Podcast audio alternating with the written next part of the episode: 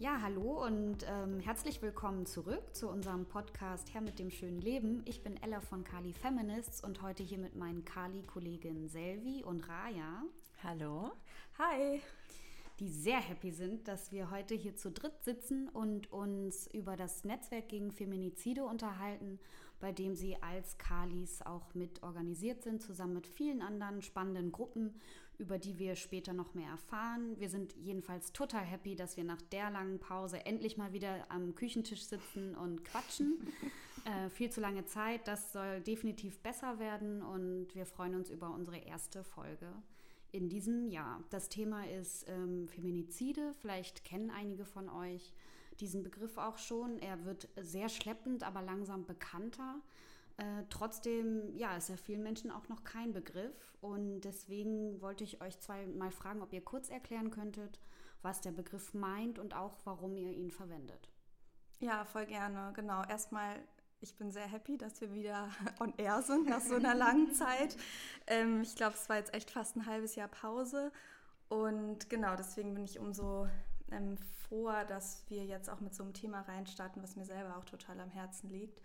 Weil ähm, genau, ich jetzt oder wir als Kali auch schon seit einem Jahr im Netzwerk organisiert sind und genau deswegen ähm, erzähle ich gerne was zum Begriff. Ähm, also der Begriff Femizid ähm, den gibt es eigentlich schon seit den 70er Jahren und wurde ursprünglich mal von einer Soziologin, Diana Russell, geprägt. Um, da ging es ihr vor allem darum, halt ähm, aufzuzeigen, dass es eben nicht nur Morde generell, also so Homicide im Englischen gibt, sondern halt auch Morde speziell an Frauen aufgrund ihres Frauseins durch Männer verübt sozusagen und wollte das halt quasi in den Fokus rücken, auch so im Kontext von partnerschaftlicher Gewalt und so. Und ähm, wir beim Netzwerk benutzen aber ja eher den Begriff Feminizid. Und das, dieser Begriff hat sich dann quasi aus dem Femizidbegriff heraus entwickelt, vor allem dann in der lateinamerikanischen Frauenbewegung, ähm, die diesen Begriff ähm, eben noch erweitert haben sozusagen, um gezielt auch die Verantwortung des Staates mit aufzunehmen. Ähm, genau, und genau darauf hinzuweisen, dass äh, viele solcher Morde eben halt auch ähm, ja, einfach ohne Konsequenz bleiben und die Täter nicht bestraft werden und ähm, das halt wirklich strukturelle ähm, Gründe hat. Und ähm, deswegen ja, benutzen auch wir hier den Begriff Feminizid, obwohl äh, man auf jeden Fall sagen muss, in der deutschen Presse sehr oft eigentlich, wenn über das Thema gesprochen wird, Femizid steht. Aber deswegen werden wir auch oft gefragt, so, hä, aber ist das, heißt es denn nicht eigentlich Femizid und so? Und also genau, und deswegen nutzen wir ganz Begriff eben den Feminizid-Begriff. Und genau, ähm, wollen halt damit auf so strukturelle Probleme aufmerksam machen. Ich weiß nicht, ob du noch ergänzen möchtest. Genau, und ich glaube, ähm, also weil wir ja auch im Netzwerk ähm, eine explizit antikapitalistische Haltung zum Beispiel auch haben und auch eine ähm, ja, Kritik an, an staatlichen Strukturen bei uns irgendwie ähm, super wichtig ist an der Arbeit, die wir machen, finde ich halt äh, diesen Aspekt von der staatlichen Mitverantwortung super relevant. Ja, die staatliche Mitverantwortung zeigt sich, äh, würde ich sagen, ja auf verschiedenen Ebenen. Also zum Beispiel ähm, eine super wichtige Säule wären zum Beispiel fehlende Ressourcen, die irgendwie von staatlicher Seite nicht zur Verfügung gestellt werden. Also zum Beispiel in Bezug auf Antigewaltschutz, also Frauenhäuser, Zufluchtswohnungen ja. und auch Beratungsstellen sind irgendwie weiterhin super unterfinanziert. Wir haben irgendwie auch bundesweit eine nicht einheitliche Finanzierung. Äh, betroffene Frauen müssen teilweise ihre äh, Schutzplätze selbst finanzieren. So. Das heißt, ähm, ja, also von staatlicher Seite werden sozusagen nicht die Ressourcen zur Verfügung gestellt, dass die betroffenen Personen ähm, in diesen gefährlichen Situationen, in die sie sich eigentlich ähm, vielleicht irgendwie gerade den Mut gefasst haben, sich zu trennen und aus dieser Gewaltsituation zu befreien, ähm, genau, also die Plätze werden halt nicht zur Verfügung gestellt und ähm, wenn das im Endeffekt dazu führt, dass eine gewaltbetroffene Frau dann sich eventuell nicht trennt, bedeutet das, dass äh, wenn Feminizid als Folge der häuslichen Gewalt passiert, der Staat sich halt auch mitverantwortlich macht.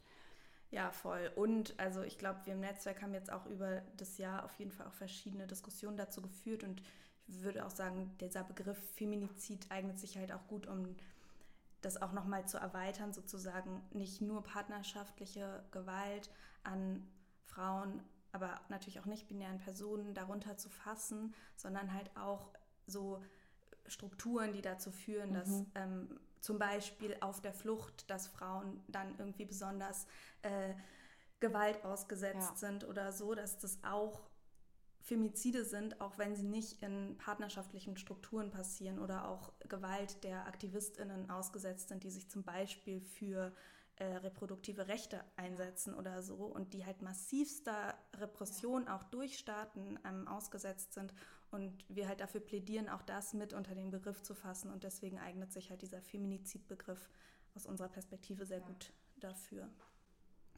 Finde ich auch total sinnvoll, den dann konsequent immer zu verwenden, mhm. weil ja im Prinzip da auch jedes Mal dann ein staatliches Versagen, ja. auch so wie du es gerade auch geschildert hast, Reihe mit, ne, da, wie kommt es überhaupt zu diesem Feminizid? Da muss ja vorab auch schon sozusagen auch ein, ja, gesellschaftliches oder staatliches Versagen da sein. Ähm, jetzt sind wir eigentlich auch schon mittendrin dabei, ein bisschen drüber zu quatschen, was denn dieses Netzwerk gegen die Feminizide, die ihr gerade erklärt habt, tut. Ähm, vielleicht könnt ihr noch mal kurz beschreiben, wie hat es sich gegründet, wer hat das gegründet, ähm, welche Gruppen sind da beteiligt, äh, warum hat es sich gegründet und dann natürlich auch gerne, was ihr da eigentlich so macht. Wir von Kali waren nicht diejenigen, die die Idee dazu mhm. hatten, sondern die Idee ähm, für das Netzwerk kam, äh, glaube ich, von Gemeinsam Kämpfen, der Stan und auch Women Defend Roger war. Ähm, wenn ich jetzt eine Gruppe vergessen habe, dann entschuldigt es bitte. ähm, und das sind alles Gruppen, die ähm, ja eigentlich eng verbunden sind mit der kurdischen Frauenbewegung, was ich auch sehr bezeichnend finde auf jeden Fall, dass es halt keine quasi aus dem deutschen Kontext herauskommende Idee ist, was auch total Sinn macht, ähm, wenn man bedenkt, dass die, der Kampf gegen Femizide in anderen Ländern halt viel weiter fortgeschritten ist. Eine andere Gruppe, also eine Kampagne, die damals halt auch groß war, war diese ähm, 100 Reasons mhm. Kampagne. Also ähm, das war eine Kampagne, die halt die feminizidale Politik Erdogans angeprangert hat und eben auch aus der kurdischen Frauenbewegung herauskam. Und ähm, genau deswegen ist es auch nur logisch, dass die uns da auf jeden Fall schon einige Schritte voraus waren. Und ähm, eine Gruppe, die sich dann sehr schnell angeschlossen hat, war eben auch Niona Menos. Ähm, was auch klar ist, weil die lateinamerikanische Frauenbewegung ebenfalls sehr stark war, schon vorher im Kampf gegen Feminizide und wir als Kali das ja genau eben auch mitverfolgt hatten und ähm, dann das halt auch mitgegründet haben. Und es gab auch noch andere Gruppen, die sich dann äh, sehr schnell angeschlossen haben. Genau, und ähm, weil wir halt gesagt haben, ja klar, das ist kein Problem, was es hier in Deutschland nicht gibt. Also ich meine, ne, wir, wir kennen die Zahlen, ja. alle drei Tage stirbt eine Frau durch partnerschaftliche Gewalt und das ist nur die, das sind nur die Statistiken, die wir haben. Wir können ja. zu anderen Formen von Gewalt gar nichts sagen und ja, und jeden Tag wird es versucht, also von daher. Und bestimmte Personen tauchen ja in den Statistiken auch gar nicht auf, ne? Transpersonen, nicht-binäre Personen sind ja gar nicht unbedingt immer aufgeführt. Ja, oder werden halt auch ja, systematisch misgendert und tauchen dann quasi an falscher Stelle in der Statistik auf. Ähm, also da gibt es eine riesige Dunkelziffer. Vor allem, weil ja gerade ähm, genau Transpersonen oder auch Non-Binary-Personen nochmal in einer besonderen Weise auch ja. durch patriarchale Gewalt betroffen sind. Und ähm, genau, deswegen äh, ist quasi nur die Spitze des Eisbergs, die wir sehen.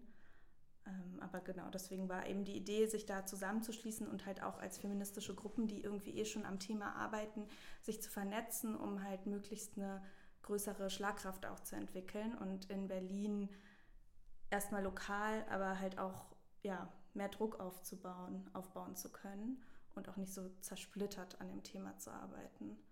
Weil, also genau, weil es aus meiner Perspektive wirklich auch eigentlich das feministische Thema ist. Also es ist ja, ja. wirklich die höchste Stufe der Gewalt der Flinterpersonen jeden Tag ausgesetzt sind. Ja.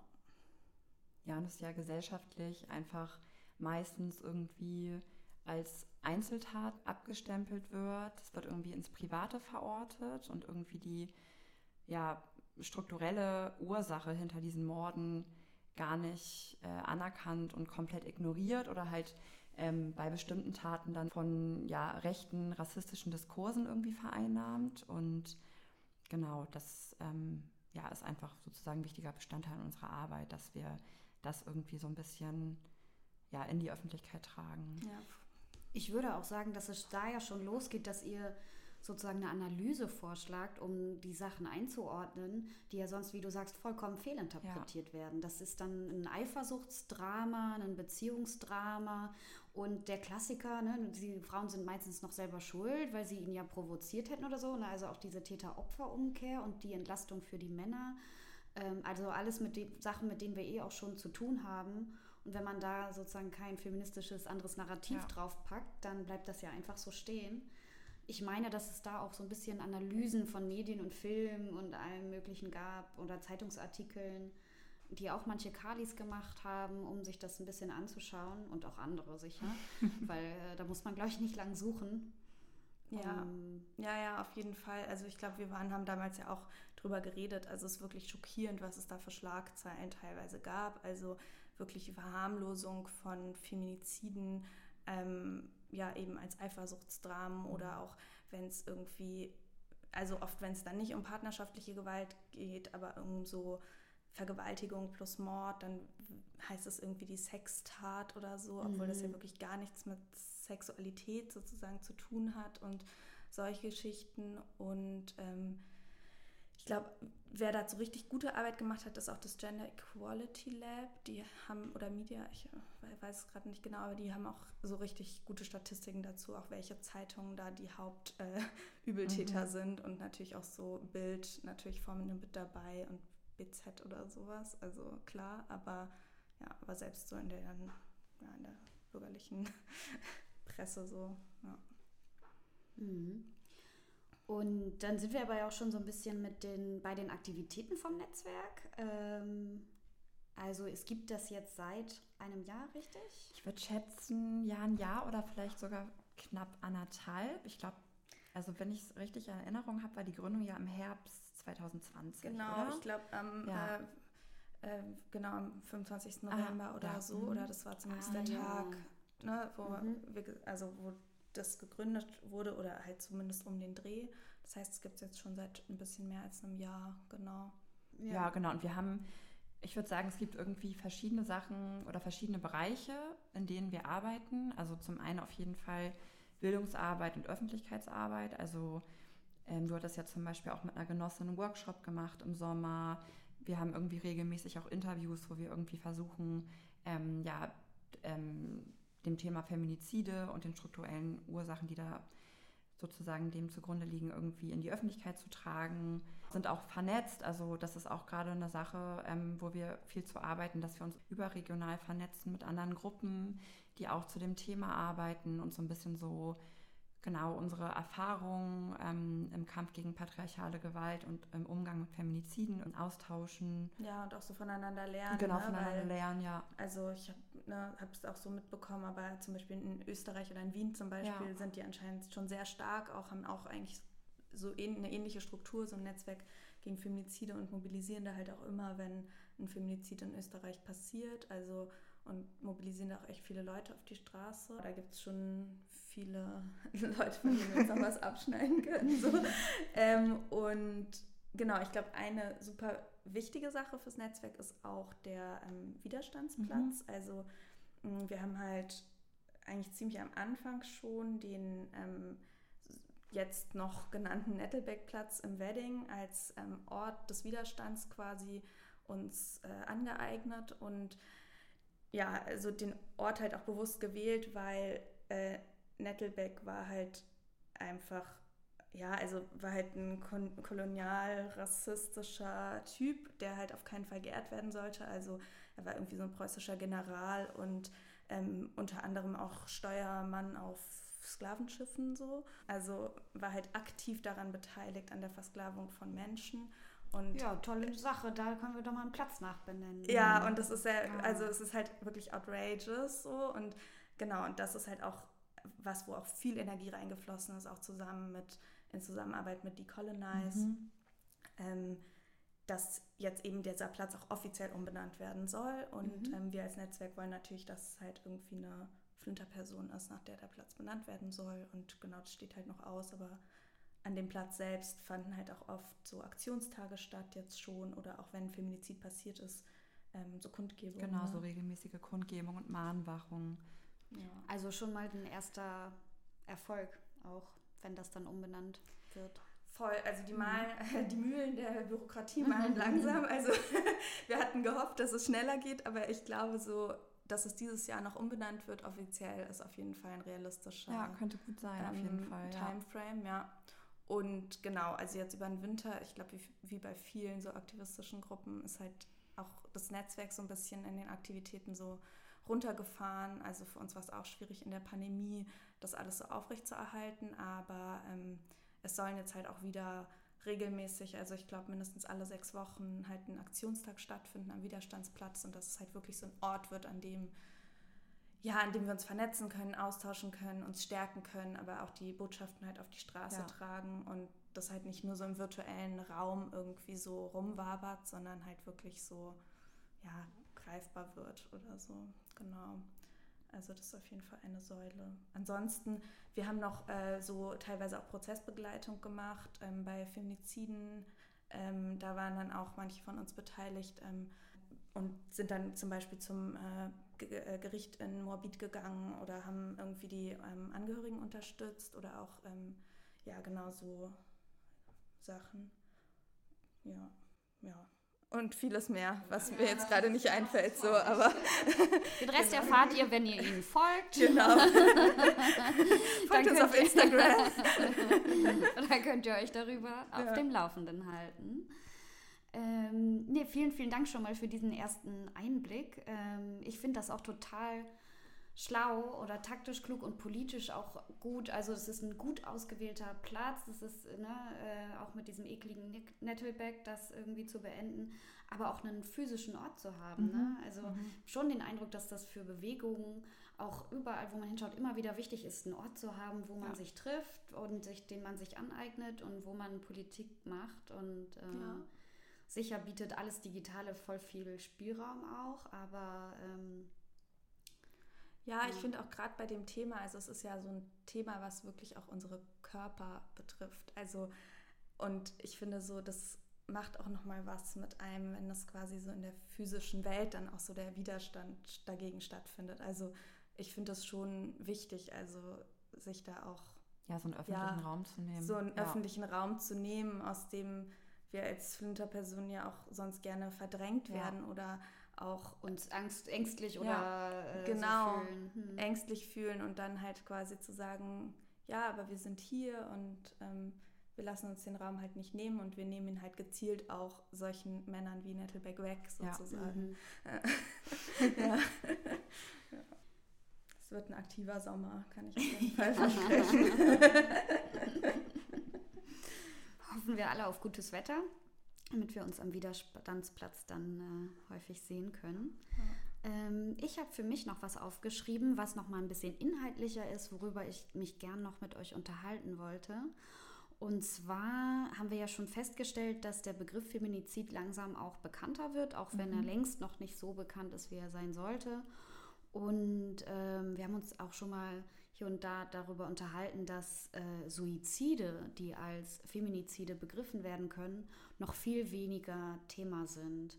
Also dass ähm, genau, dass sich das in den Diskursen noch gar nicht so abspielt.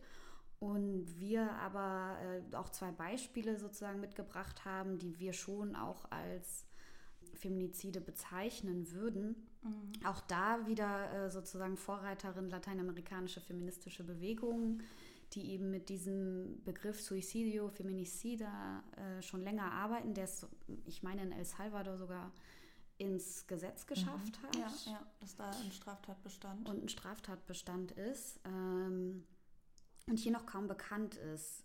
Aber im Prinzip geht es ja um darum, dass eine Person sich selbst tötet, ähm, sozusagen aufgrund der patriarchalen Verhältnisse und der Gewalt, die sie erlebt. So habe ich es zumindest verstanden. Ja, auf jeden Fall. Also wir beide ne, äh, hatten ja darüber auch einen äh, Artikel mal geschrieben, als es um den Selbstmord von Kascha Lennart Mhm. ging. Also genau, es war, ist ja die äh, Ex-Freundin von Jerome Boateng gewesen und ähm, er hat ja in so einem Bildinterview damals ähm, sie gezielt halt irgendwie verantwortlich gemacht für irgendwie, ja, dass sie sein Leben ruiniert hätte, so nach dem Motto. Und ähm, was halt dann auch super viele so äh, Trolls und ähm, ja, einfach frauenhassende äh, Kommentare auf, äh, in, also in Social Media halt heraufbeschworen hat. Und letztlich hat sich Kascha Lennart halt umgebracht. Und ähm, für uns war halt eigentlich total klar, dass das ein Feminizid ist, weil wirklich die, die Art, wie sie fertig gemacht wurde, halt ganz klar mit ihrem Frausein zu tun hatte und auch wie die Gewalt, die sie halt online erfahren hat, weil in den, der Medien hieß es dann halt so, oh ja, Cybermobbing und das stimmt, aber das blendet halt aus, dass es halt auch eine, also dass Gender halt mitgedacht werden muss in solchen Debatten. Okay. Und ähm, genau deswegen äh, hatten wir dann angefangen, uns einfach nochmal intensiver mit dem Thema zu beschäftigen und sind dann halt darauf gestoßen, dass es halt in eben zum Beispiel in El Salvador halt auch als ein Straftatbestand gehandelt wird. Also zum Beispiel auch in, also ich glaube, da ist auch der Fokus wieder mehr so auf Partnerschaftsgewalt. Mhm. Also dass es halt, wenn ein Partner seine Frau irgendwie in den Tod treibt mhm. durch so ähm, Mobbing oder also so, ähm, oder ja, häusliche, so Gewalt. häusliche Gewalt ja, ein bisschen oder auch zur Aufforderung psychologische so, um und, und so, ne? genau also und so verbale Aufforderungen, dann bring dich doch um mhm. oder so, dass das dann halt auch als Suizid gewertet wird.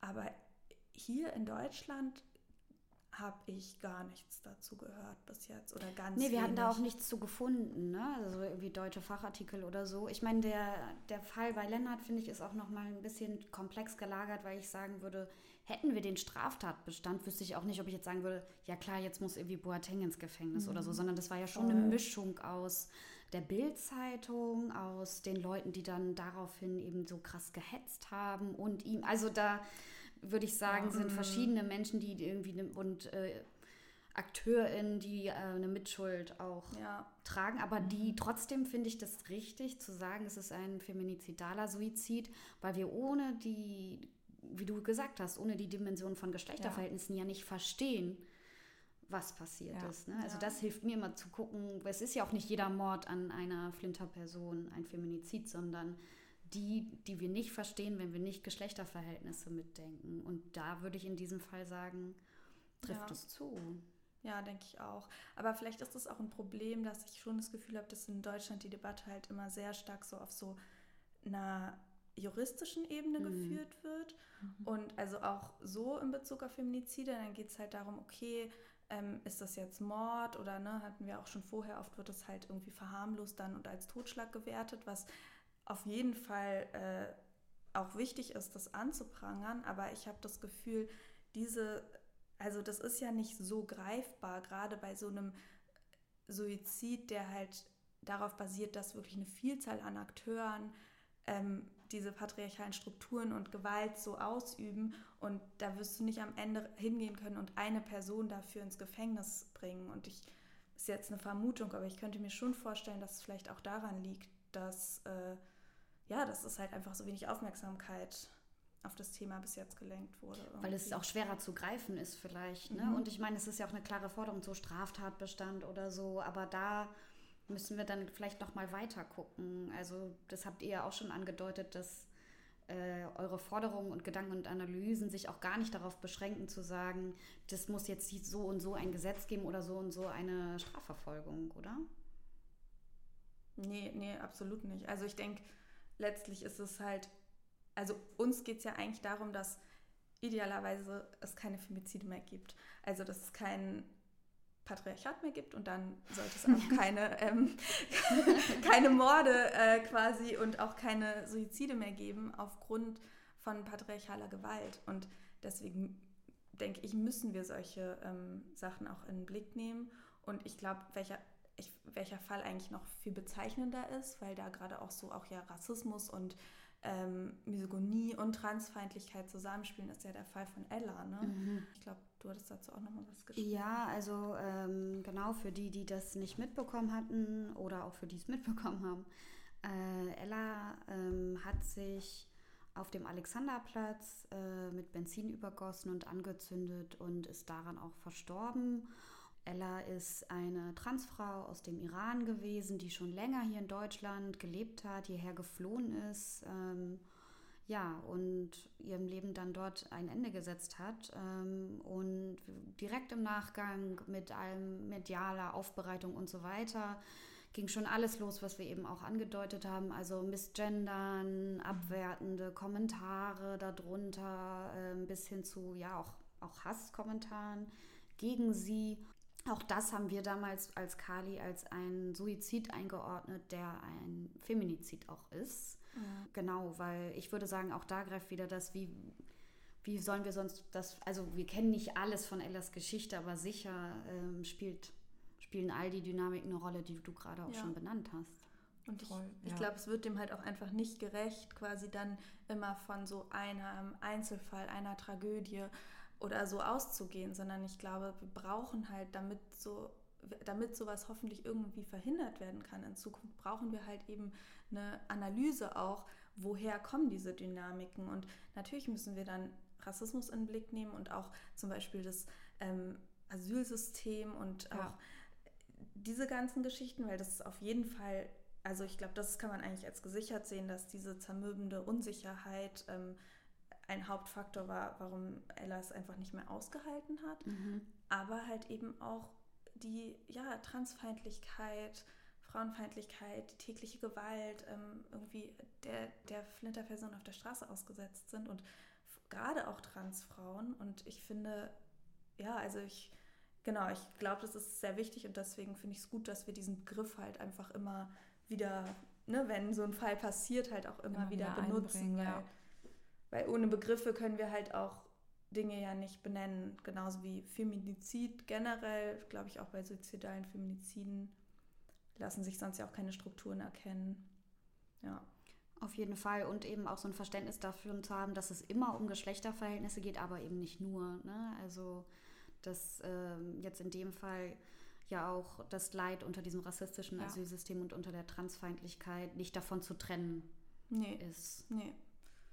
Ja, auf jeden Fall. Also ich glaube, das ist auch ähm, ein Grund, warum ich auch wirklich Lust habe, mich im Netzwerk zu engagieren, weil von Anfang an klar war, es sind Gruppen, die sich ganz klar antirassistisch und antikolonial auch positionieren und halt so eine ja internationalistische, aber auch oder intersektionale Perspektive halt auch wirklich mitdenken und das, weil ich glaube, auch da, das geht nicht anders. Also wir, wir können das einfach nicht voneinander trennen und das führt halt auch dann in gefährliche Richtungen. Also ähm, sogenannte Feministinnen, die Rassismus ausklammern und über Femizide reden, ähm, also mit denen wollen wir wirklich nichts zu tun haben, weil da kommen ja extrem rassistische Narrative, Hashtag Ehrenmord so, ja.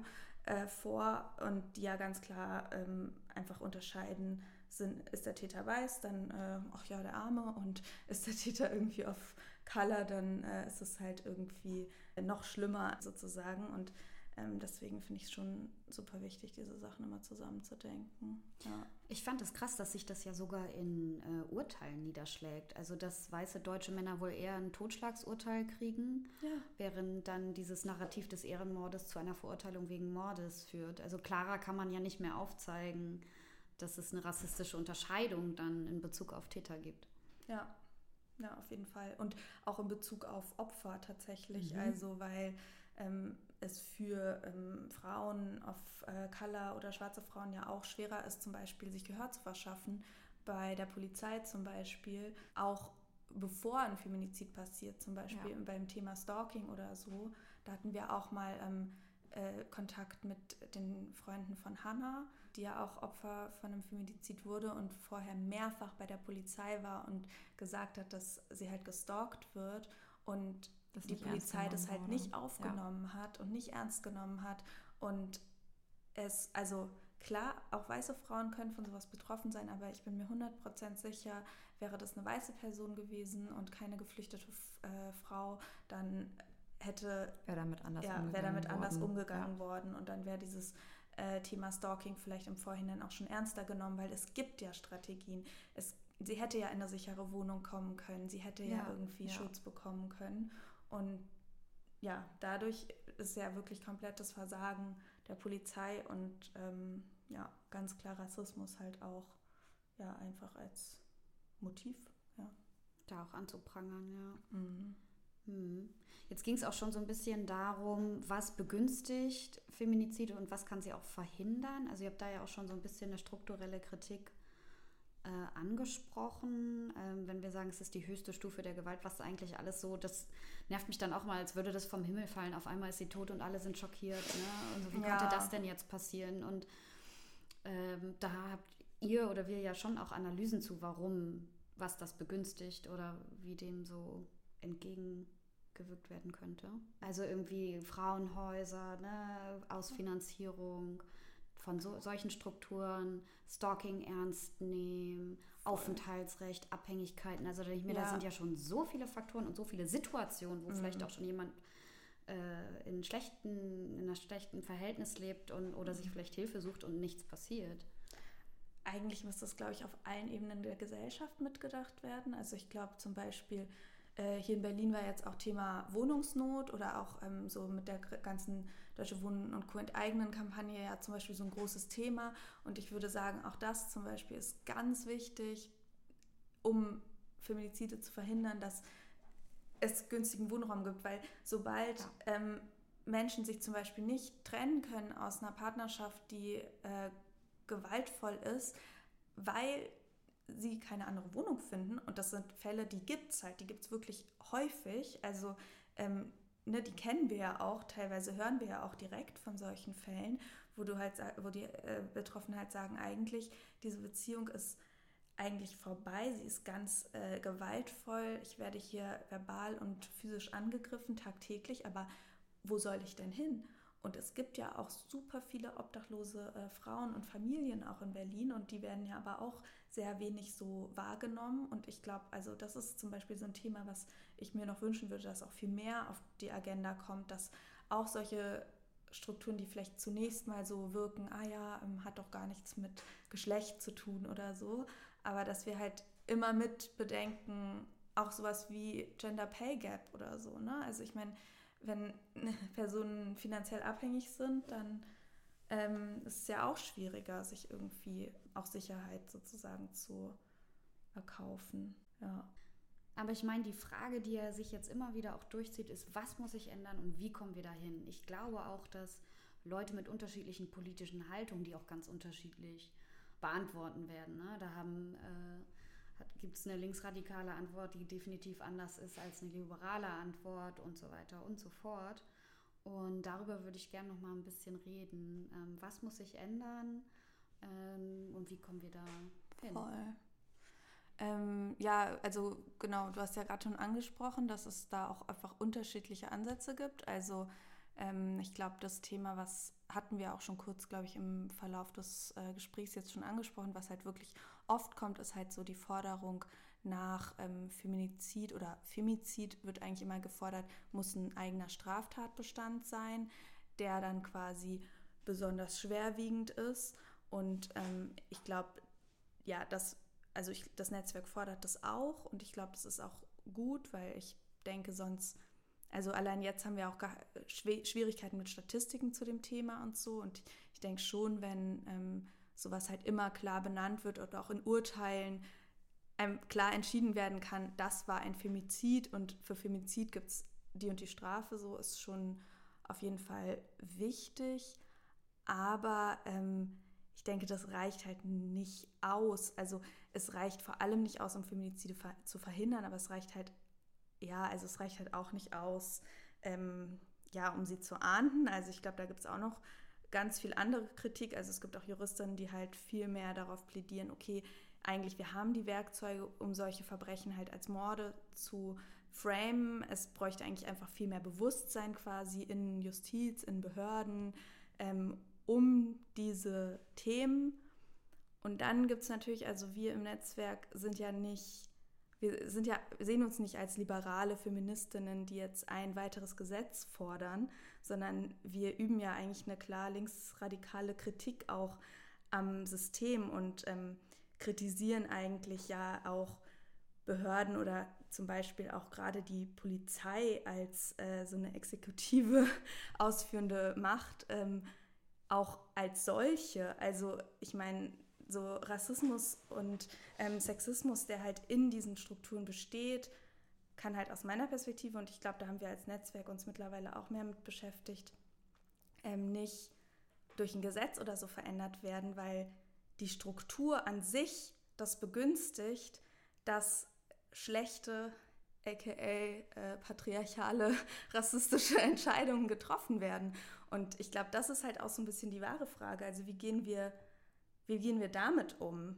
Ne? Und ähm, ja, also und äh, es gab ja jetzt auch mehr ähm, Diskurse auch in Deutschland so um das Thema ähm, Abschaffung der Polizei, Abolitionismus, was können Perspektiven auf Gewaltprävention, aber auch Umgang mit Verbrechen äh, sein, die sich halt jenseits von polizeilichen Strukturen ähm, abspielen. Und genau, da äh, genau, kannst du, glaube ich, auch noch mal was dazu sagen, Raya. Also weil wir als Netzwerk uns da jetzt halt schon immer mehr auch in diese Richtung bewegen.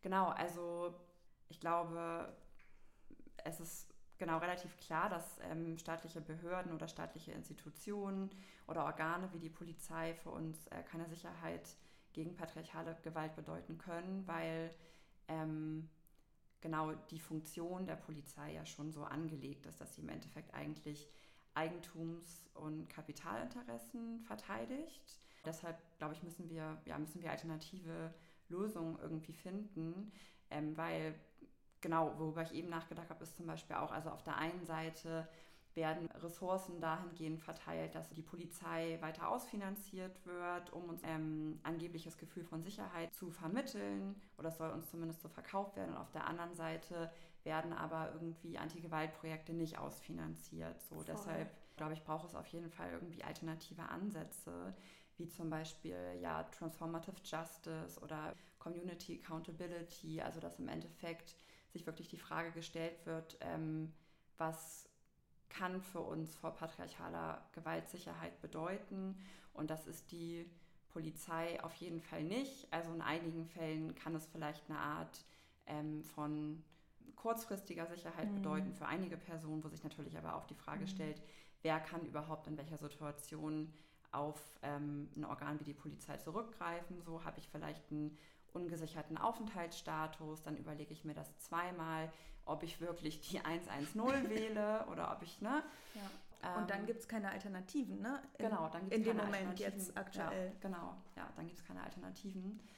Ja, deshalb müssen wir irgendwie gemeinsam daran arbeiten. Ne? Und also deshalb für einige Personen kann es irgendwie vielleicht eine kurzfristige Sicherheit bedeuten, aber langfristig gesehen ist es keine Sicherheit, wenn wir weiterhin ja, uns die Statistiken angucken, wenn wir weiterhin irgendwie mitbekommen, wie viele ähm, Flinter ermordet werden. Das heißt, wenn überhaupt, kann es für einige Personen eine kurzfristige Sicherheit bedeuten. Aber es ist auf jeden Fall nichts Langfristiges und deshalb braucht es da auf jeden Fall, um uns ja vor dieser Gewalt zu schützen, irgendwie radikale, grundlegende Veränderungen und Alternativen, mhm. würde ich sagen. Ja. Ja, und du bist ja auch ähm, jetzt auch fürs Netzwerk auch mit in der ähm, Ihr seid keine Sicherheit Kampagne, ne?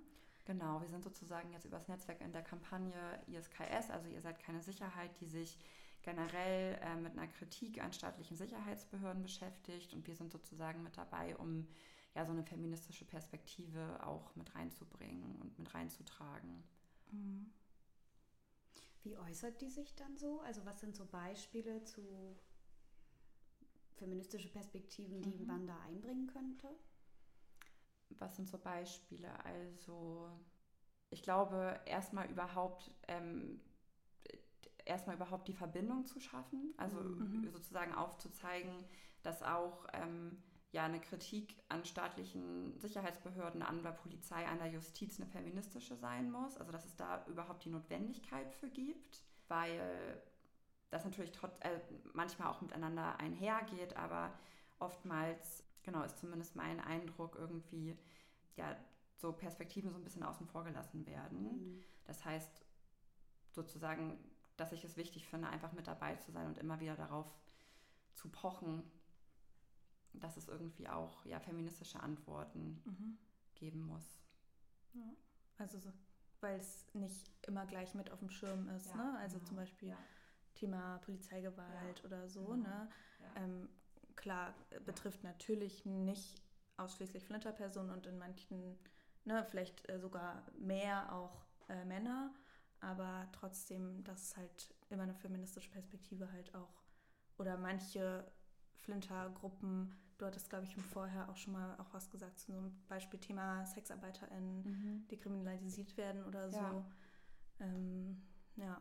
Ja, und die jetzt ja vor allem auch irgendwie, also eine Gruppe, die ja wirklich auch über die Pandemie jetzt so massiver Kriminalisierung irgendwie Total. ausgesetzt war, ne? Und teilweise ja einfach super viele Personen, die eh schon in super prekären Verhältnissen irgendwie leben, ne? Also und darauf angewiesen waren, diese Arbeit auszuführen und dann im Endeffekt durch die Gesetzgebung dann auch in der Pandemie ja ihrer Existenz und Lebensgrundlage irgendwie beraubt wurden. Mhm. Gerade für welche, ne, wenn das auch vielleicht irgendwie illegalisiert ausgeführt wurde Ja. oder so. Und ich meine, es gab ja dann auch keine Hilfen oder so, keine Corona-Hilfen. Ne? Ich erinnere mich noch, als wir mal über, mit Jankirai gesprochen hatten, über die illegalisierten äh, MigrantInnen und in der Mhm. Hausarbeit, die, in der. Hausarbeit Mhm. beschäftigt sind und die ja auch keine Corona-Hilfen bekommen haben, ne? weil Ja. auf sowas kann ein Staat und eine Bürokratie ja gar keine Antworten Ja. haben. Ne? Deswegen, ähm, ja, finde find ich immer richtig nice, was du da auch erzählst, was da so die Überlegungen sind. Ja. Das passt ja auch richtig gut dazu, dass wir äh, in der nächsten Folge, da bin ich auch schon gespannt drauf, mit ähm, Blade von dem Trans Sex Workers Network Mhm. sprechen. Und dieses Netzwerk hat ja auch schon an Artikeln und Interviews genau auf das hingewiesen, was du gerade auch erzählt hast. Also die Polizeigewalt bei Straßensexarbeit, die, ähm, das totale wie Durchfallen durch die Netze, die gegen Corona ja irgendwie teilweise zumindest gespannt wurden und, und, und. Ähm, Und auch da die Frage, ähm, ja, würden die Personen dann sagen, das gibt mir Sicherheit, dass die Polizei kommt, eher nicht. Ne? Ja, also so, ja. sie ist auch in Interviews schon gesagt. Und ähm, also an euch, hört euch dringend die nächste Folge auch noch an. Da Ja, reden wir nahtlos darüber gut. weiter. Ja, ich glaube, das wird echt nochmal richtig coole Perspektiven auch aufwerfen. Äh, also, ja, also ich bin schon super gespannt auf das Gespräch. ähm, ja. Ich auch. Bevor äh, die Folge stattfindet, kommt allerdings noch der 8. März. Yes! Yes. Kampftag. Selvi ist schon richtig. Ich bin im- hyped. Im Gefühl. Und äh, ja, also ich finde es echt cool, dass Kali und auch durch eure Arbeit im Netzwerk da jetzt echt nochmal so einen krassen Fokus auf das Thema Feminizide legt an dem Tag. Ähm, wir kämpfen natürlich alle Tage dagegen, aber 8. März ist natürlich schon eine gute Gelegenheit, diese Aufmerksamkeit darauf zu lenken, die einfach auch noch fehlt, wie ihr sagt. Und ähm, genau, da wollten wir jetzt natürlich noch erzählen, was wir so vorhaben, damit ihr auch alle dabei sein könnt. Und zwar ähm, sind wir auch als Kali am Start äh, am 8. März auf der Demo, die von der Alliance ähm, organisiert wird und die startet um 15 Uhr im Wedding am Leopoldplatz mit dem Motto We break your borders, we smash your fascism ähm, und eben ganz besonders so internationalistische Perspektiven in den Vordergrund stellt. Also kommt gern vorbei und lauft mit uns. Äh, und ihr habt auch eine Flyer-Aktion im, im Anschlag, oder? Ja, eigentlich äh, ist es, glaube ich, auf dem Kali-Mist Mhm. gewachsen. Also es ist quasi von uns. Kali eigentlich. Ja, genau. Äh, aber das ist, also genau, es ist nicht richtig äh, komplett von uns die Idee, sondern wir haben das letztes Jahr schon mal gemacht. Und zwar mit äh, Genossinnen auch von Neona Menos und ähm, hatten so einen Flyer gemacht, um halt gerade auch nochmal das Thema Femizide auch, ähm, Feminizide auch für den 8. März halt zu setzen. Und das wollen wir dieses Jahr wieder machen, ähm, weil klar, der 8. März ist ja der, generell der Frauenkampftag und da geht es nicht nur um Feminizide, aber wir wollen natürlich als Netzwerk ähm, gerade das Thema halt auf die Straße bringen. Und äh, da wird es im Voraus noch eine coole Flyer-Aktion geben. und äh, deswegen haltet Ausschau nach äh, unseren Flyern ähm, in der U-Bahn oder sonst wo und ähm, kommt dann auf jeden Fall mit uns auf die Straße am 8. März. Genau. Ja, wir freuen uns auf jeden Fall. Wunderbare kämpferische Worte. Ähm, Gibt es denn noch irgendwas, wenn jetzt Leute sagen, ich würde mich total gern engagieren oder ich möchte das Netzwerk gern unterstützen oder denen überhaupt erstmal folgen? Könnt ihr denen noch was an die Hand geben? Ja, ich glaube, ich würde sagen, auf jeden Fall auf Instagram folgen ist schon mal eine richtig gute Idee und da könnt ihr uns auch anschreiben und dann genau können wir einfach irgendwie vielleicht mal was ausmachen und euch Bescheid sagen, wann wir das nächste Treffen haben. Und genau, da halten wir euch auch sowieso immer auf dem Laufenden zu den Aktionstagen oder zu einer Mahnwache, wenn wir da was organisieren. Und da könnt ihr uns natürlich auch immer ansprechen und irgendwie persönlich mit uns in Kontakt kommen. Ja, total. Und falls ihr zum Beispiel auch eh schon in einer ähm, Flinter-Gruppe organisiert seid und sagt so, hey, wir arbeiten auch zum Thema Feminizide oder möchten es gerne, dann könnt ihr auch als Gruppe, also das Netzwerk ist, besteht hauptsächlich aus unterschiedlichen Gruppen, aber es gibt auch Einzelpersonen, die sich im Netzwerk organisieren. Also wenn ihr jetzt noch keine Gruppe im Hintergrund habt, dann ist das kein Grund, nicht Teil vom Netzwerk zu werden. Ähm, wir brauchen auch tatsächlich äh, auch Menschen, die Bock haben, auch noch auch Zeit auch zu geben, weil gerade diese ja, diese Doppelstruktur, ne? dass wir sind, haben dann unsere eigenen äh, Kollektive und dann noch das Netzwerk führt natürlich auch dazu, dass immer wenig Zeit ist, irgendwas zu machen. Also genau, schreibt uns einfach an, gerne auch auf Insta einfach. Mhm. Und dann äh, werdet ihr Teil vom Netzwerk. und wir freuen uns drauf. Ja. Und genau, ansonsten natürlich immer, wenn wir irgendwelche Kundgebungen machen, dann kommt vorbei. Jetzt im Sommer wird es ja wieder Aktionstage geben. Da habt ihr auch die Möglichkeit, einfach direkt am Widerstandsplatz dazu zu kommen und dann in Real mit uns zu quatschen. Also also wenn da keine Möglichkeit dabei ist, äh, dann weiß ich auch. Wir sind nicht. auf allen Kanälen erreichbar. genau. Ja, dann äh, danke für das spannende Gespräch und ich hoffe, wir sehen uns alle am 8. März auf der Straße gegen Feminizide, gegen Patriarchat. Ja, danke. Das Vielen Dank. Ich bin sehr froh, dass wir wieder eine Folge aufgenommen haben. Es wird nicht noch mal sechs Monate dauern bis zur nächsten. Nein. Ciao. Tschüss. Tschüss.